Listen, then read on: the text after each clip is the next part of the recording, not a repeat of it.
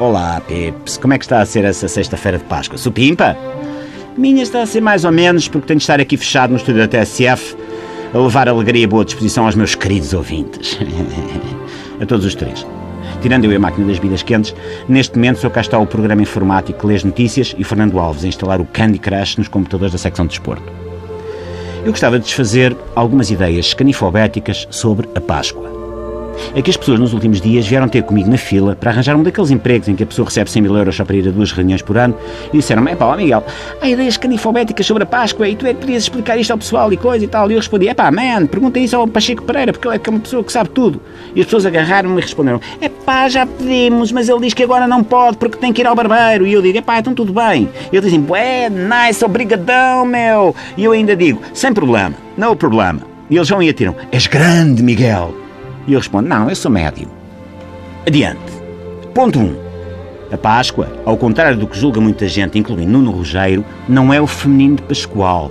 Tal como Natal não é o masculino de Natalina e Catarina Martins não é o feminino do Francisco Louçã. Ponto 2. A Páscoa é precedida pela Quaresma. Não confundir com o Quaresma. A Quaresma é a preparação para a Páscoa. O Quaresma é o extremo de Besiktas. Na Quaresma, os faréis fazem jejum, o Quaresma faz centros espetaculares em Trivela. Hum? É diferente. Ponto 3.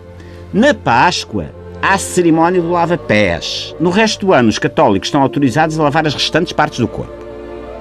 Ponto 4. A Páscoa celebra a ressurreição de Cristo, três dias depois da crucificação ou para quem acompanha estes assuntos através dos épicos bíblicos de Hollywood, é entre a cena dos leprosos e a cena em que o centurião romano, se repararem bem, aparece com um relógio no pulso. Ponto 5. Em termos cronológicos, antes da crucificação, houve um sketch do Hermano José, também conhecido por A Última Ceia. Ponto 6.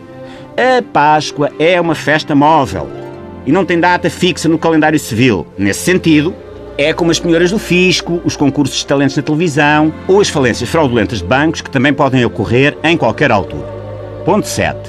Na parte pagando a festa, apareceu uma figura mamífera fofinha, o coelho o coelho tornou-se um símbolo da Páscoa. Tal como o Jorge Coelho é o símbolo da construção civil, o Passos Coelho é o símbolo das pessoas que acompanham o Paulo Carvalho a cantar Nini dos meus 15 anos no duche, e o coelho da Alice no País das Maravilhas é um símbolo do que as drogas alucinogéneas fizeram ao pessoal que esteve em Woodstock e no memorando da Troika e coisas assim.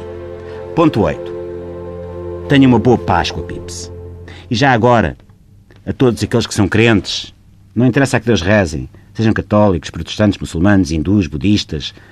Eu peço que rezem pelas famílias e amigos das pessoas que morreram nos atentados de terça-feira em Bruxelas. Acho que essas pessoas merecem e nós também merecemos. Há aqueles que não são crentes. Sei lá. Pensem nisso. Um pouco. Antes de se atirarem ao folar ou ao cabrito. Boa Páscoa, Pips.